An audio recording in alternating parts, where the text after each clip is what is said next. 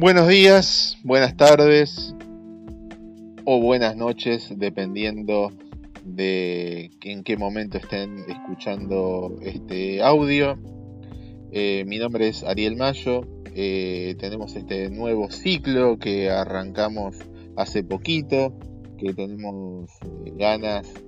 de, mantenerlo y de, de, que sea algo continuado y que va a ser relacionado más que nada, en principio, por sobre todas las cosas, al mundo de los libros, pero también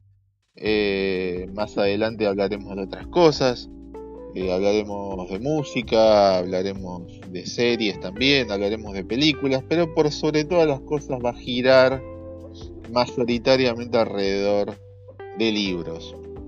En el día de hoy tenía ganas de comentar algo sobre una escritora francesa eh, muy conocida y muy importante y de la cual todavía me queda leer este, la mayoría de sus obras, pero tenía ganas de hablar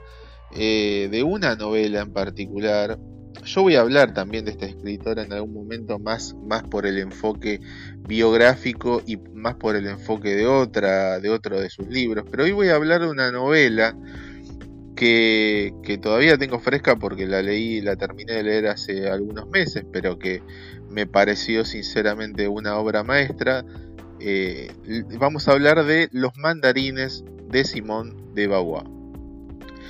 Eh, como ya muchos de ustedes saben, Simón de Beauvoir eh, fue la pareja histórica del filósofo Jean-Paul Sartre fue una, destacada escritora, una destacada ensayista y una destacada filósofa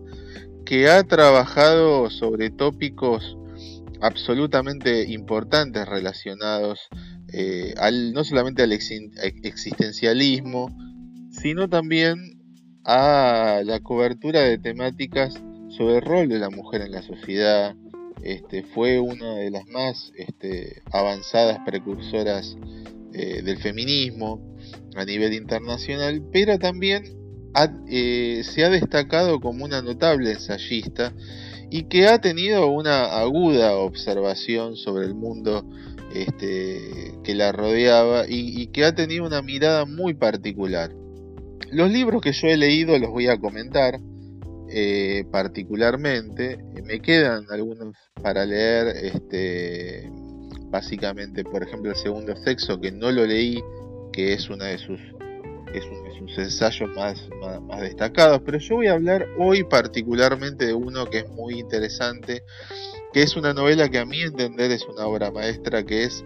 Los mandarines. Los mandarines es una novela extensa que eh, de alguna manera eh, introduce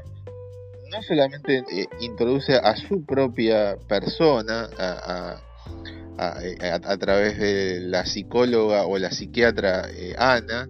sino también introduce a Jean-Paul Sartre y a Albert Camus. Eh, otro filósofo que este, es realmente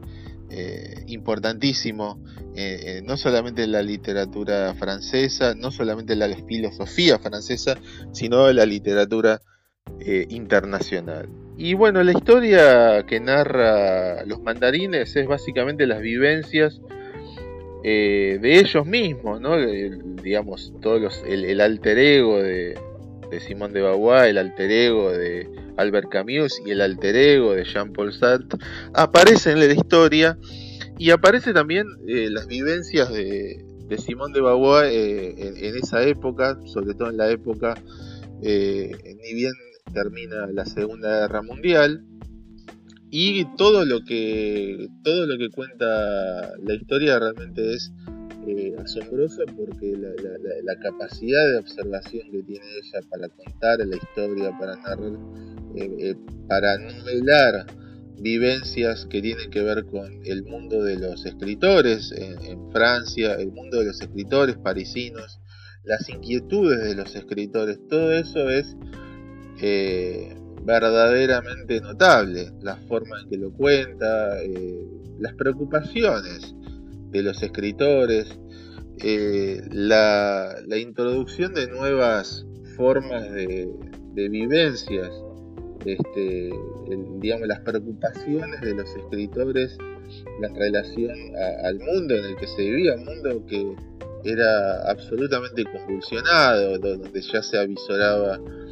eh, la Guerra Fría, donde ya se veían los coletazos de lo que fue la Segunda Guerra Mundial. Todas esas preocupaciones están narradas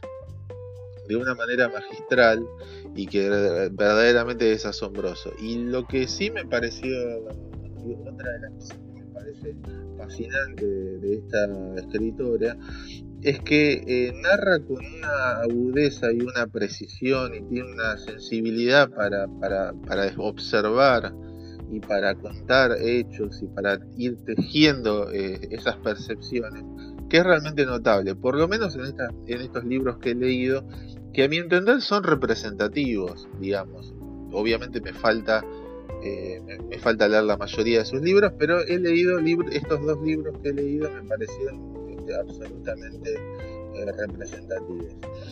Concretamente, eh, esta escritora, sobre esta escritora vamos a seguir hablando. Los mandarines es una novela que yo recomiendo muchísimo. Es un libro que tiene muchísima, muchísima tela para cortar, eh, porque de alguna manera cuando uno analiza el libro y extrapola el, digamos la,